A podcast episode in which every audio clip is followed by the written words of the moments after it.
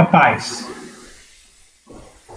Nós te agradecemos muito por participar conosco deste culto de adoração e louvor ao nosso Deus. Nós temos notado aqui pelo, pelo Facebook a participação de muitas pessoas e nós queremos agradecer o privilégio de a gente poder estar junto para cultuar o Senhor. É, eu vou te dizer o texto que nós vamos refletir nesta noite, que está baseado na primeira epístola de João, capítulo 3. Nós vamos ler os versos de 1, de 11 até 20. 1 João 3, versos de 11 a 20. Esse é o texto que nós vamos fazer a nossa meditação. Eu peço que você deixe a sua Bíblia aberta, porque primeiro nós vamos orar e depois nós vamos ler o texto. É, antes de a gente orar, é, a gente precisa se situar nessa série. A série é Eu Tenho Aprendido. O que, que eu tenho aprendido? Né, que lições de Deus eu tenho recebido através dessa pandemia? Você talvez como eu, ontem eu estava conversando com a minha esposa e a gente estava pensando exatamente nisso. Que coisa incrível! Imaginávamos, ninguém esperava algo assim, mas de repente, a partir do mês de março, nós tivemos que entrar em isolamento social e, e a cada dia ouvindo notícias e vendo a situação ficar mais complicada, mais difícil, e a gente percebeu que a pandemia chegou, e trouxe morte, trouxe sofrimento, angústia, aperto no coração, saudade, medo, ansiedade e até pânico, por que não dizer? Bom, nós cremos que todas as coisas estão debaixo do controle de Deus. E, portanto, a gente sabe que as coisas não acontecem por acaso. E estando tudo sob o controle do Senhor, é importante que a gente entenda qual é a vontade dele. E nele mesmo nós encontrarmos a sabedoria para vivermos esse tempo, a pandemia, com tudo o que está diretamente relacionado a ela e indiretamente também. Nossa tarefa como igreja é perceber isso, ver o que Deus está falando, de que forma Ele está falando, para que as pessoas que nos ouvem possam caminhar conosco, entendendo o que Deus tem para nos ensinar através da pandemia. Até porque a gente não ia passar por uma situação como esta, viver dias tão complexos e inesperados, e simplesmente passar por isso, sobreviver de forma física, financeira e emocional. Não. Isso, esse tipo de preocupação que não abrange a questão espiritual, a nossa visão das coisas a partir da vontade de Deus, isso é coisa dos gentios. Jesus falou, porque os gentios é que procuram todas estas coisas. É essencial a gente se preocupar em discernir as digitais de Deus nisso tudo. O que, que Deus quer produzir no nosso caráter, nos nossos valores, nas nossas prioridades, no campo espiritual? A nossa visão de vida nesse momento que não tem paralelo nas últimas gerações, o que Deus quer nos mostrar. A gente viu no primeiro domingo, primeiro domingo de junho, na primeira mensagem, né, foi dia 7, a gente meditou sobre eu tenho aprendido que preciso cultivar a minha maturidade espiritual. E o texto que nós baseamos a nossa meditação foi Mateus 4, de 1 a 11, quando é, Mateus registra o fato de Jesus ter sido levado pelo Espírito Santo ao deserto para ali ser tentado pelo diabo. E, em resumo, a gente viu que, tal como Jesus, nós somos levados ao deserto também e, e estamos vivendo este deserto, este momento difícil, de calamidade que nós estamos passando, e podemos olhar para Jesus e, e, perceber nas atitudes dele, na forma como ele enfrentou aquele deserto e aprender com ele. E tá aí, eu tenho aprendido que preciso cultivar a minha maturidade espiritual, é, olhando para Jesus, entendendo como agir em situações como essa. Como é que o nosso Salvador passou por aqui. Da mesma forma, né? ele viveu aquele período de 40 dias e 40 noites no deserto, e do, ao cabo desses dias ele foi levado, a, a, foi tentado pelo diabo, assim como nós estamos vivendo as perplexidades desse período de quarentena, e que avança né, muito mais do que 40 dias.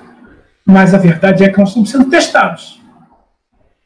Que o exemplo de Jesus seja um modelo para a nossa jornada nesse período, que as ações de Jesus nos, nos ensinem ou nos façam seguir a, a vontade de Deus nessa situação. E tal como Jesus, que a palavra de Deus seja a nossa linguagem, que ela ocupe a nossa mente, o nosso coração, de forma que a gente adquira a maturidade espiritual necessária para viver esses momentos. Isso eu tenho aprendido com a pandemia. A segunda mensagem foi no domingo passado, dia 14, e nós refletimos sobre eu tenho aprendido que meu coração precisa de cura.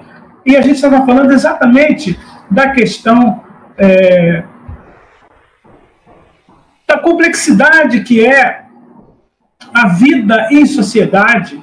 E a gente estava comparando, é, é, comparando, não, a gente estava refletindo sobre o fato de que num período onde todo mundo precisava estar unido, vencendo as diferenças para conseguir o objetivo comum, que era a cura dessa enfermidade, nós estamos vivendo dias de muita disputa, é, é, a polarização política, as questões relacionadas ao racismo, que vem desde os Estados Unidos e que no mundo inteiro né, houve é, manifestações a respeito disso. E a gente pegou um texto da palavra de Deus lá, registrado na carta de Paulo aos Gálatas, no capítulo 2, quando Paulo faz menção ao fato de que ele precisou, ele percebeu que tinha que chamar Pedro a atenção, porque o comportamento de Pedro estava equivocado. Pedro estava quando eles chegaram, isso foi em Antioquia, quando eles chegaram, Pedro estava conversando com o pessoal que era de origem gentílica e que tinha abraçado a fé cristã. Acontece que quando chegaram Tiago e os, e os seus irmãos, os seus é, é os, com os discípulos, né? Naquela reunião, Pedro rapidamente deixou os gentios de lado e foi se juntar aos judeus com medo daqueles que eram da circuncisão. Paulo faz menção ao fato de que havia partidos na igreja já naquela época por causa dessa questão. Os judeus entendiam que os gentios, quando se convertiam, tinham que fazer a circuncisão também. Era um, um retorno ao rito judaico.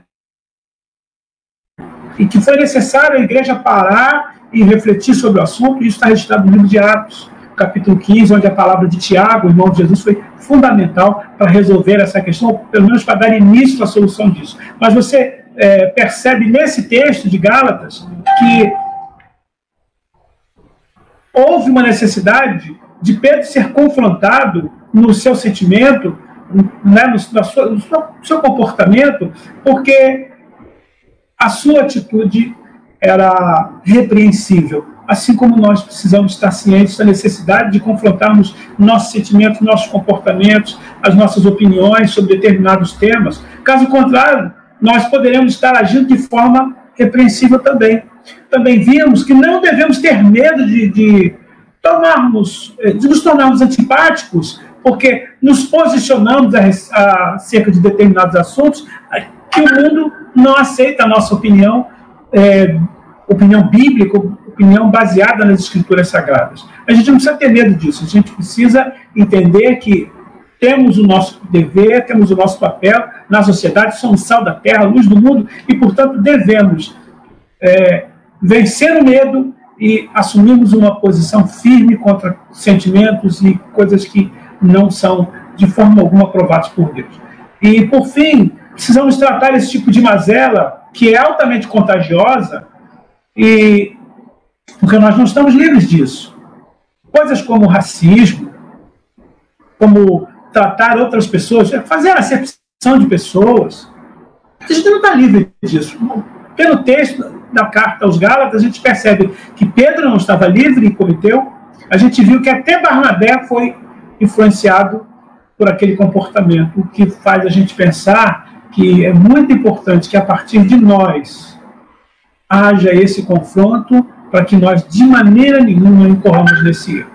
E isso é o que nós temos aprendido ao longo desta pandemia.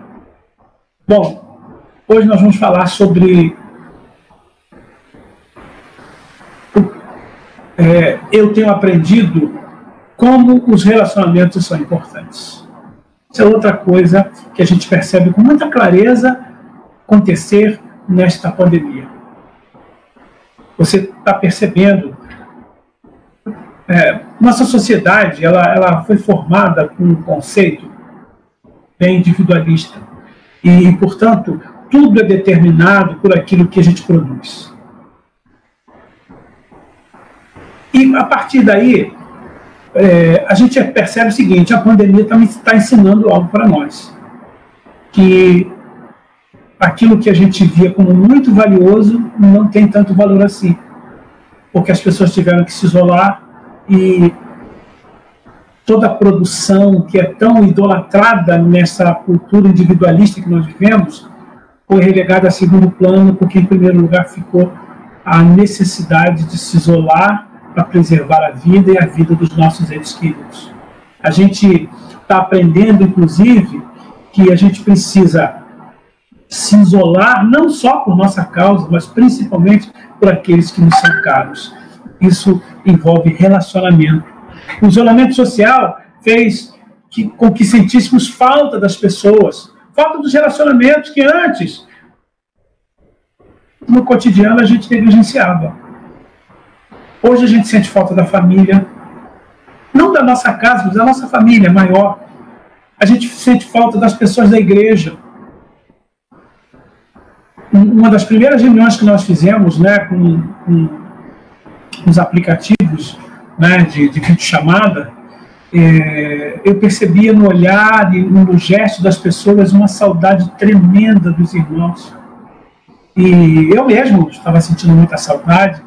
E, e ali eu pude perceber o seguinte: é às vezes a gente no dia a dia da nossa vida como comunidade da fé temos tantas dificuldades de convívio, é, dificuldade por divergirmos de uma coisa ou outra, e essa pandemia está ensinando a gente como é gostosa a vida na comunidade da fé como isso faz falta, como é importante ter esse tempo de nos sentarmos juntos, de cultuarmos juntos, de terminarmos o culto, nos abraçarmos, nos beijarmos.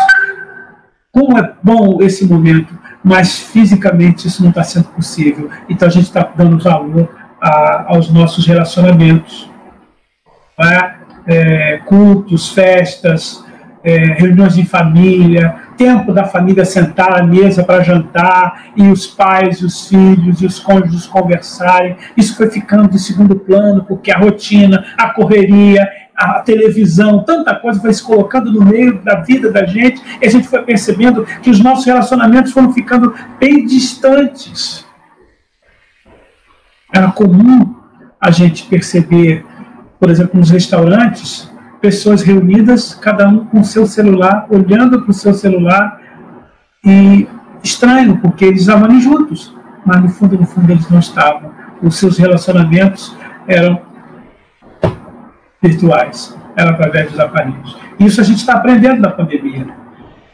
Esse tempo tem nos ensinado que a gente não vale pelo que a gente faz. Só que a vida, sem esse peso que é a pandemia, faz a gente investir muito pouco tempo em coisas que são realmente fundamentais. O Evangelho nos desafia a amar o outro. O Evangelho nos desafia a doar, a compartilhar. João, nesse texto que a gente vai ler, vai nos falar sobre a importância de amarmos não apenas de palavras, mas em ação e em verdade. A pandemia, ela está esfregando na nossa cara como os relacionamentos são importantes. E o quanto nós temos sido negligentes em mantê-los, em vivê-los com interesse do nosso coração. Vamos ler o texto? Está lá, ó, 1 João capítulo 3, os versos vão de 11 a 20. Antes de ler, eu vou orar. Amado Deus e Pai bondoso, Graças te damos, Senhor, por esse tempo precioso de estarmos juntos. Temos sentido muita falta, Deus, de fisicamente nos aproximarmos dos irmãos. Mas louvamos o teu nome porque espiritualmente, ó Deus, e através dessas plataformas tecnológicas tem sido possível, Deus, o teu povo se reunir no teu nome, para a glória do teu nome, ó Deus, buscarmos a tua palavra, meditarmos na tua palavra, Deus, e sermos conduzidos pelo teu Espírito, a compreensão do teu querer para as nossas vidas. Te agradecemos, ó Deus, por esses momentos que temos passado juntos, de adoração, de louvor e agora na meditação da tua palavra. Muito obrigado, Deus. Fala ao nosso coração, ó Espírito Santo. Pedimos e agradecemos no nome de Jesus. Amém. Então vamos lá para o texto? O texto diz assim: do amor aos irmãos e o ódio ao mundo. Porque a mensagem que ouviste desde o princípio é esta: que nos amemos uns aos outros. Não segundo Caim, que era do maligno e assassinou a seu irmão. E por que assassinou? Porque as suas obras eram mais e as de seu irmão justas. Irmãos, não vos maravilheis se o mundo nos odeia. Nós sabemos que já passamos da morte para a vida porque amamos os irmãos. Aquele que não ama permanece na morte. Todo aquele que odeia seu irmão é assassino. Ora, vós sabeis que todo assassino não tem a vida eterna permanente em si. Nisto conhecemos o amor, que Cristo deu a sua vida por nós e devemos dar a nossa vida pelos irmãos. Ora, aquele que possui recursos deste mundo e vir a seu irmão padecer necessidade de fechar o seu coração, como pode permanecer nele o amor de Deus? Filhinhos, não amemos de palavra nem de língua, mas de fato e de verdade. E nisto conheceremos que somos da verdade, bem como perante Ele tranquilizaremos o nosso coração. Pois se o nosso coração nos acusar, certamente Deus é maior do que o nosso coração e conhece todas as coisas. Nesses dias de pandemia, quando a luta contra o vírus nos obriga ao afastamento, estamos aprendendo que os relacionamentos precisam ser cultivados os relacionamentos precisam ser cuidados com a importância que eles têm, na proporção da importância que eles têm.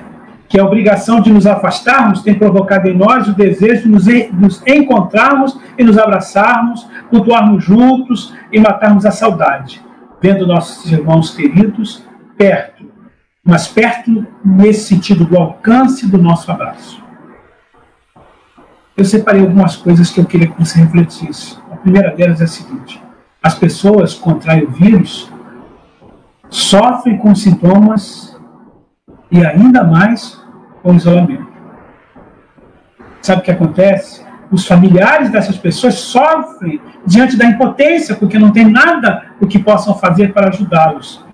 E sofrem também, porque os seus entes queridos que estão enfermos não podem contar com a sua mão, com seu braço, com a sua presença. Meu Deus, que coisa terrível essa pandemia. E as pessoas estão percebendo isso. Mas isso está sendo útil para a gente aprender o quanto os nossos relacionamentos importam. Outra coisa que eu quero que você pense: os avós maternos e paternos estão sofrendo porque não, não podem abraçar e beijar os seus netinhos. Eu estou sofrendo com isso.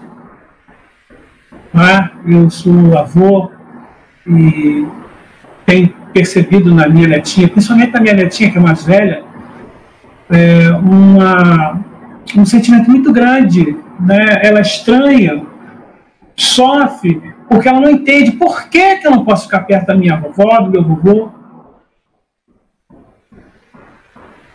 Mas as autoridades sanitárias avisam que as crianças podem ser vetores de contaminação, então os mais velhos e aqueles que são acometidos de comorbidades precisam se cuidar. Mas vai ensinar isso a uma criança. Vai ensinar isso a um avô e uma avó que desejam tanto, que amam tanto seus netinhos. Outra coisa, as amizades que se beneficiam com as manifestações de carinho, de afeto, estão sofrendo de carência a necessidade de isolamento está afastando amizades sinceras. Tá bom, as amizades sinceras não se desfazem porque estão afastadas, mas a distância, só com palavras, só com gestos, elas sofrem. Porque a dor da saudade é maior. Muitas pessoas estão aprendendo a duras penas o quanto seus entes queridos lhe são caros. Muita gente está percebendo que negligenciou o amor de seus pais, dos seus filhos.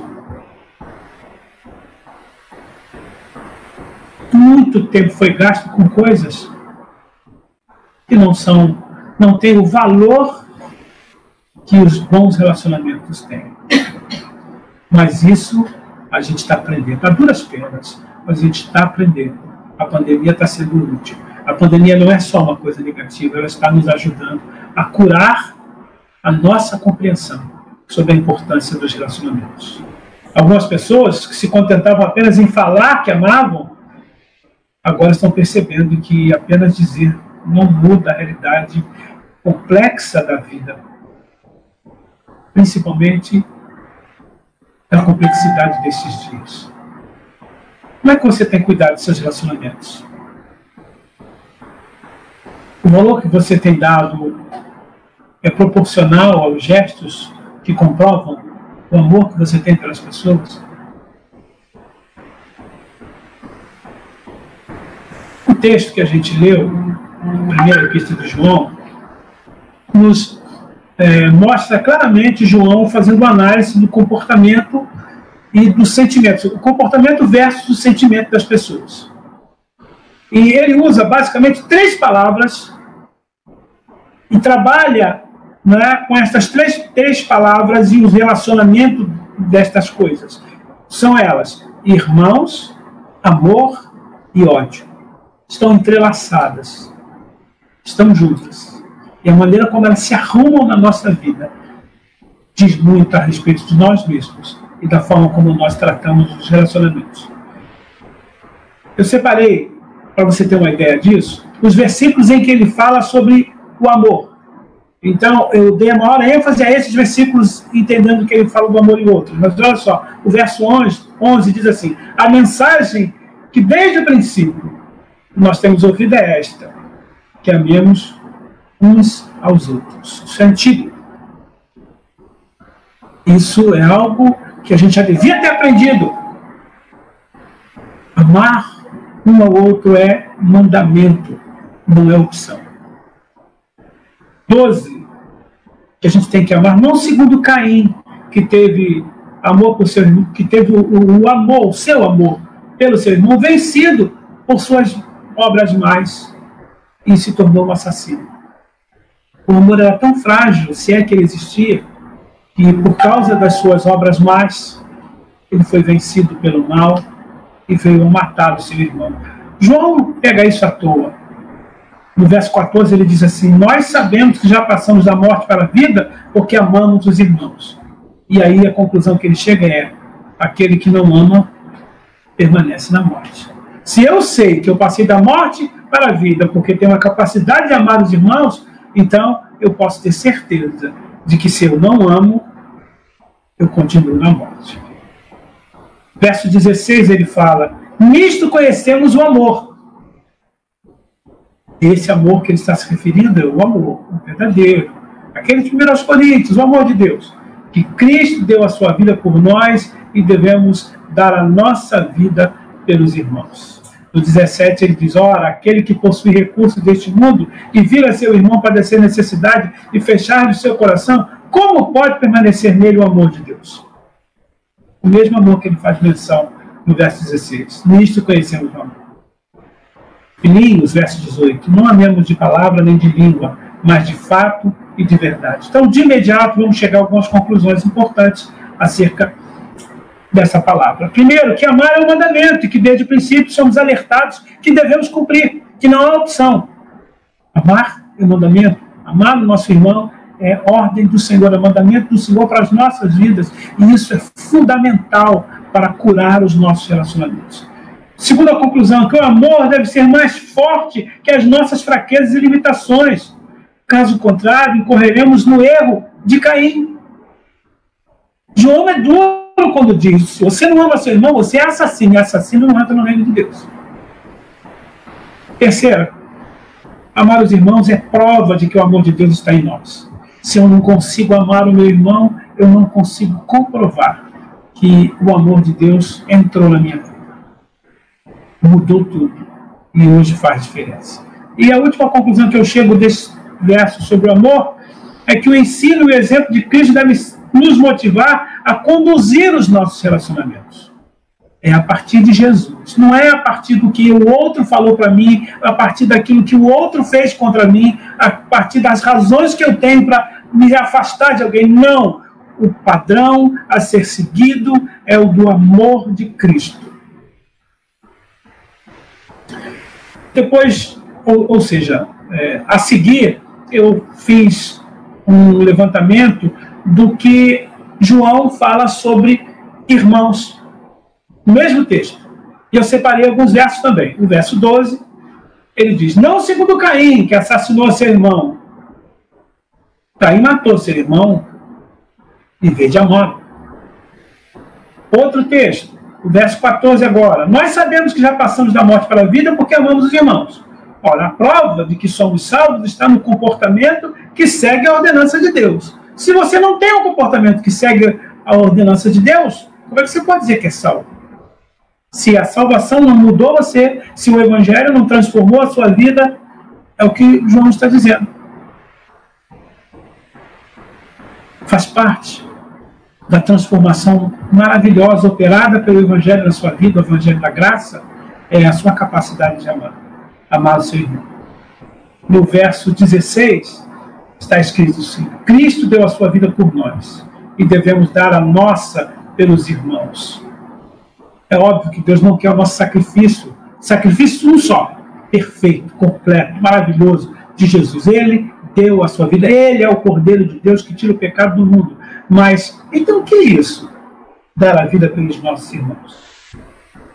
Ele está falando de amor. Ele está falando de renegarmos ah, os nossos conceitos, as nossas ideias, os nossos valores, as nossas justificativas para colocar o amor em primeiro lugar. Você se liberta de conceitos que te escravizam numa condição de quem não tem nenhuma relação com Deus. Conclusões a respeito dessa parte em que João fala sobre os irmãos. Primeira, que amar é o comportamento de quem vem de uma boa semente. Se não houver amor, que há, o que sobra é morte. A semente ruim foi a de Caim, mas nós não somos dessa semente, nós somos da boa semente. Portanto, o que se espera de nós é o amor. Segunda, que o amor aos irmãos é fator de confirmação da nossa condição diante de Deus. Eu sou capaz de amar, eu sou capaz de perdoar, eu sou capaz de levantar o outro, de ser útil para o outro, não é porque eu mudei de uma hora para outra pelos meus esforços, mas é porque o Evangelho de Cristo, a graça de Deus, o poder do Espírito Santo atuou na minha vida, me regenerou, me fez nascer de novo e colocou no meu coração outros valores, diferentes daqueles que a minha natureza caída me obriga a viver. Terceira conclusão, ainda nessa parte referente aos irmãos é que Jesus amou a ponto de sacrificar por nós, sendo nosso modelo e exemplo para os nossos relacionamentos. Depois ele fala sobre, depois João fala sobre ódio. Separei no mesmo texto, agora ele falando sobre ódio. Você percebe que ele, ele trabalha esses três conceitos, entrelaçando esses conceitos e falando sobre a coerência de uma vida de quem foi alcançado pelo Evangelho e a forma como ele deve agir. Sobre ódio, ele diz, verso 13: Irmãos, não vos maravilheis se o mundo vos odeia. É, o ódio é um sentimento mundano. O ódio é um sentimento inerente à natureza humana decaída do homem o ódio não é algo que venha de Deus para nós. De Deus para nós vem amor. Verso 15: Todo aquele que odeia seu irmão é assassino. Quem odeia não tem a vida eterna permanente em si. E aí, as conclusões. Primeira, que o mundo odiar mais do que esperado. Não devemos nos espantar com isso, pois o ódio é sentimento inerente. E a segunda, que os irmãos em Cristo se odiarem, não é admissível, pois tal conduta não condiz com aqueles que passam da morte para a vida e têm a eternidade que foi colocada por Deus em seus corações. Bom, eu tenho aprendido como os relacionamentos são importantes. E uma das primeiras lições é identificar qual é o meu. Você está percebendo? Você está conseguindo ver durante esse tempo de pandemia como as coisas estão se encaminhando? Como está ficando nítido para nós que a humanidade caminha para um conflito generalizado.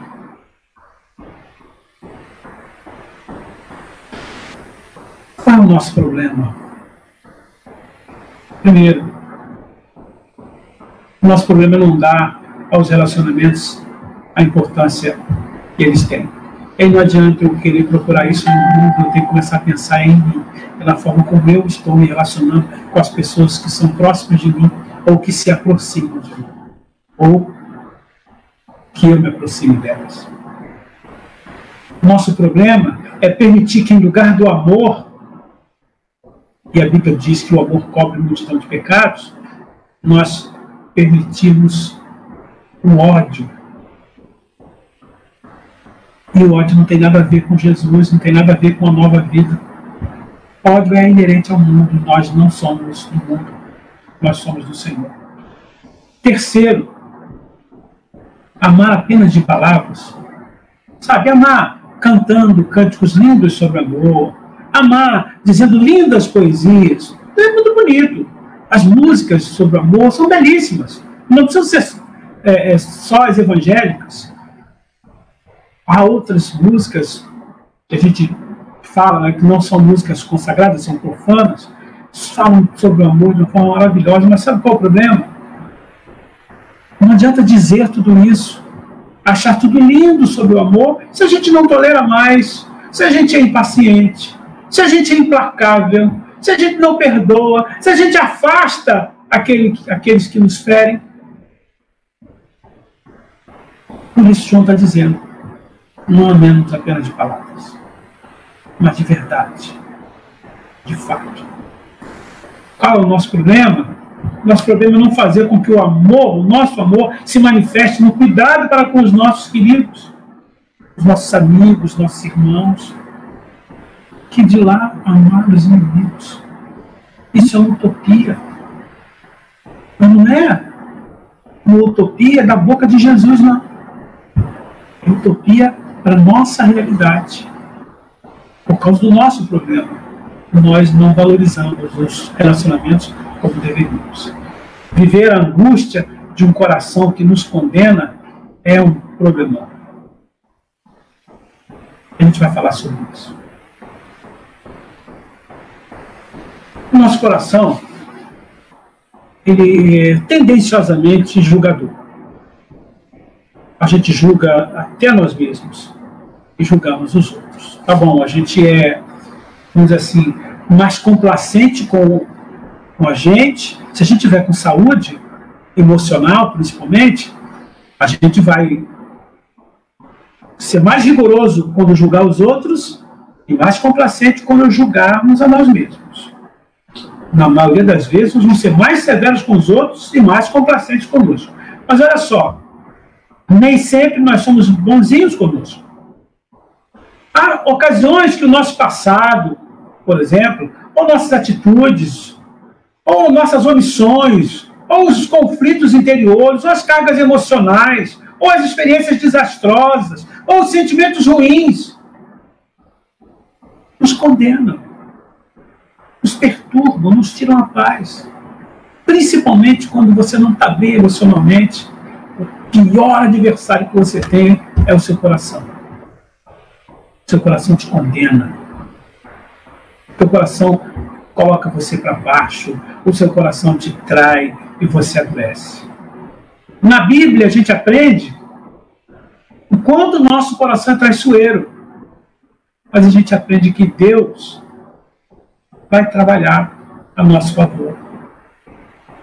Se o coração é traiçoeiro e vai trabalhar contra nós e vai trazer a pior condenação, pois a que nós impomos a nós mesmos é a pior, nós podemos encontrar em Deus a solução para esse problema. Deus nos consola nos ensina a lidar com essa situação. Vou reler os versos 19 e 20 para você entender como eles fazem sentido para as nossas vidas. E nisto conheceremos que somos da verdade, bem como perante Ele, o Senhor, tranquilizaremos o nosso coração. Pois se o nosso coração nos acusar, certamente Deus é maior do que o nosso coração e conhece todas as coisas. Esse é um grande problema que a gente tem. E no nosso relacionamento conosco mesmo com Deus, a gente encontra um Deus bondoso. Se o coração te condena, somente Deus pode libertar você. O que a gente precisa fazer é entregar nossa vida a Jesus, pedir perdão, seguir em frente. Paulo diz com muita clareza: se alguém está em Cristo, nova criatura é, as coisas antigas já passaram, eis que tudo se fez novo. Porque é assim que Deus lida conosco. A nossa autocondenação é um terreno fértil para o diabo. Ele consegue paralisar a nossa vida e consegue mexer com as nossas relações quando a gente não está bem com a gente mesmo. O único antídoto para a condenação que parte do nosso próprio coração se chama Jesus. Aliás, Jesus nos dá um novo coração. A gente canta isso, né? Recebi um novo coração do Pai, coração regenerado, coração transformado, coração que é ensinado por Jesus. Jesus muda a nossa sorte. Jesus nos torna vencedores. Jesus nos honra das desonras. Jesus nos enche com seu espírito. Jesus nos conduz à paz. Bom, vou voltar à pergunta lá no início.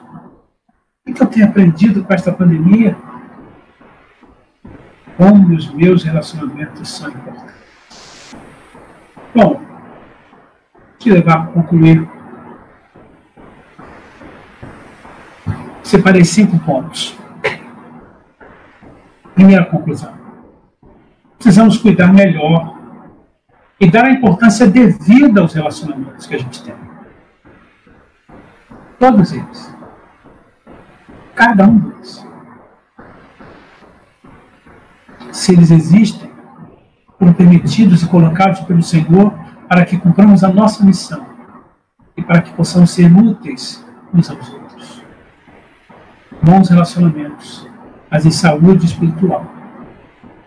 E a pandemia tem me ensinado eu preciso cuidar melhor dos meus relacionamentos. Segundo, que não é o ódio, mas o amor que tem a capacidade de cobrir um multidão de pecados. Logo, não nos permitamos odiar. Lute contra isso, meu irmão. Não deixe vencer pelo ódio. Tira isso da sua vida. É o amor que confirma a nossa nova condição em Cristo, não é o ódio. Ódio não é algo que aqueles que passaram da morte para a vida, aqueles que nasceram de novo, permitam que exista neles. Terceiro, além de cantar, de fazer rimas, de celebrar o amor na teoria, nós precisamos amar na prática. A gente precisa ser mais tolerante. A gente precisa ser mais paciente, mais compassivo, mais perdoador. Em vez de você afastar, estenda o seu braço para acolher. Mesmo que agora seja algo que necessariamente tem que ser virtual. Hoje eu fui acordado por uma mulher que eu nunca vi na minha vida, provavelmente não verei. Tocou o telefone, eu acordei, assustado, peguei o telefone e ela disse para mim assim: Eu queria ler para você um texto da palavra de Deus que eu sei que vai fazer muito bem para você. Eu não disse nada. Não me anunciei como pastor, não deixei ela fazer aquilo que ela estava se propondo. E ela leu o texto da palavra de Deus, que falava sobre o amor. O amor de Deus comigo. E do meu relacionamento com Deus, que ele fez questão de reparar. Que coisa boa. Que bênção o que ela fez na minha vida. Eu que conheço a palavra, me surpreendi pela palavra, porque alguém quis ir além de palavras. Com as palavras dela, naquele momento, eu entendi um gesto de amor. Quem sabe não seja isso que está faltando nos relacionamentos, nos seus relacionamentos. Talvez agora a única coisa que você possa fazer seja falar.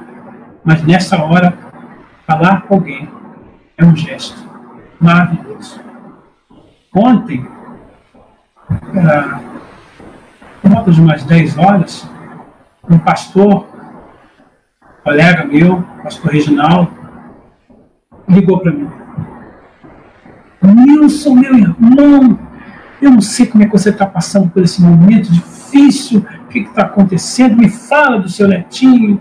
E aí eu falei com o Tiago, meu netinho mais novo, falei da situação difícil que a gente está vivendo com ele, e o Reginaldo quase chorando.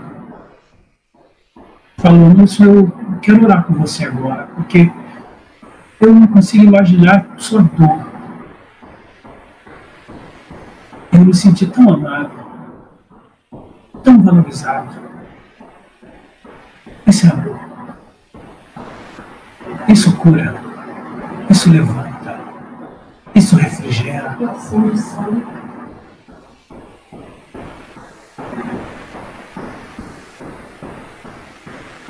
Fazer com que o nosso amor se manifeste no cuidado pelos nossos entes queridos, amigos, irmãos e até as pessoas que eu não conheço eu tenho aprendido que é importante nos relacionamentos. Eu tenho percebido a igreja se movimentar de forma maravilhosa. Não só para as, questões da organização da igreja como um todo, vocês viram o trabalho dos nossos jovens no Ministério de Louvor, na condução da liturgia até aqui, que bênção, que coisa maravilhosa. Mas não é só isso que está acontecendo eu estou vendo a junta diaconal recebendo um apoio imenso da igreja. E as pessoas estão doando, as pessoas estão fazendo ofertas, as pessoas estão preocupadas em ajudar quem elas não conhecem. Isso, isso é amor. Isso traz vida. Isso mostra uma igreja madura, uma igreja que sabe o seu papel no mundo. Isso a gente tem aprendido com a pandemia nos libertamos da angústia de um coração que nos condena para nos deleitarmos na graça de Deus em Cristo Jesus.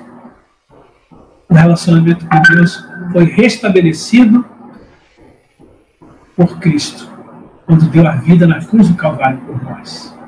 E a nossa vida faz todo sentido a partir deste relacionamento restabelecido por Jesus, por amor pura e simplesmente por amor. Ele entrega a sua vida na cruz do Calvário por nós. Que Deus te abençoe.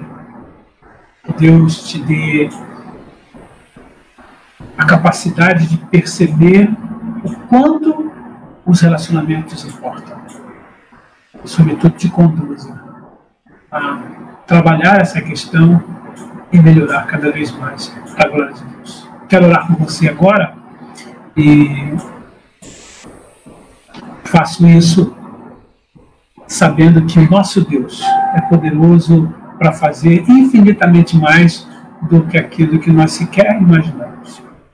Depois da oração, a bênção, e a palavra vai seguir com a nossa equipe que está conduzindo a liturgia. Vamos orar.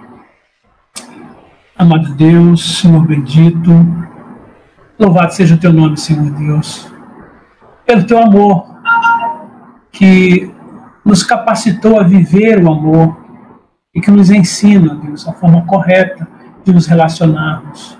Não só com os nossos entes queridos, mas com os nossos irmãos e até com pessoas que a gente não conhece. Muito obrigado, Deus, pela palavra viva verdadeira, eficaz, profunda, Deus, para falar o nosso coração, o que temos aprendido ao longo desses dias de pandemia. Nos ajude, Senhor Deus, para que a tua palavra seja posta em prática nas nossas vidas. Abençoa, Deus, te pedimos, os nossos queridos irmãos que estão na condução deste culto. Abençoa, Senhor Deus, nossos irmãos queridos que estão enfermos. Abençoa, Senhor Deus, aqueles profissionais da área de saúde, os policiais, os bombeiros e todas as pessoas, ó Deus, que no meio desta pandemia não puderam se isolar e tiveram que correr risco para o bem da coletividade. Ó Deus Santo, tem compaixão, tem misericórdia, tem misericórdia das famílias enlutadas, ó Deus, desses médicos, desses enfermeiros, ó Deus, que estão sofrendo com a morte de seus entes queridos, mas estão, Senhor Deus, orgulhosos de terem entre os seus aqueles que se doaram por amor. Muito obrigado, Deus. Agora, Senhor, toma nas tuas mãos as lideranças políticas do nosso país e ajuda-nos, Senhor, para que essa polarização seja excluída das nossas vidas e que a gente possa, Deus, seguir em frente, sob a tua direção, fazendo o que é melhor para todos, de forma que vivamos melhor neste mundo. Que rogamos, ó Deus, por aqueles que nos governam, como Paulo nos orienta, para que na tua direção, ó Deus, eles façam o que é melhor. Fica conosco, ó Deus, nos abençoe. Oramos com ação de graças, em nome precioso de Jesus. Amém. Que a graça de nosso Senhor e Salvador Jesus Cristo, o amor de Deus, nosso Pai, as alegrias, as consolações, o poder e a comunhão do Espírito Santo estejam com todos nós e com todo o povo de Deus espalhado sobre a face da terra, hoje e para todos sempre. Amém.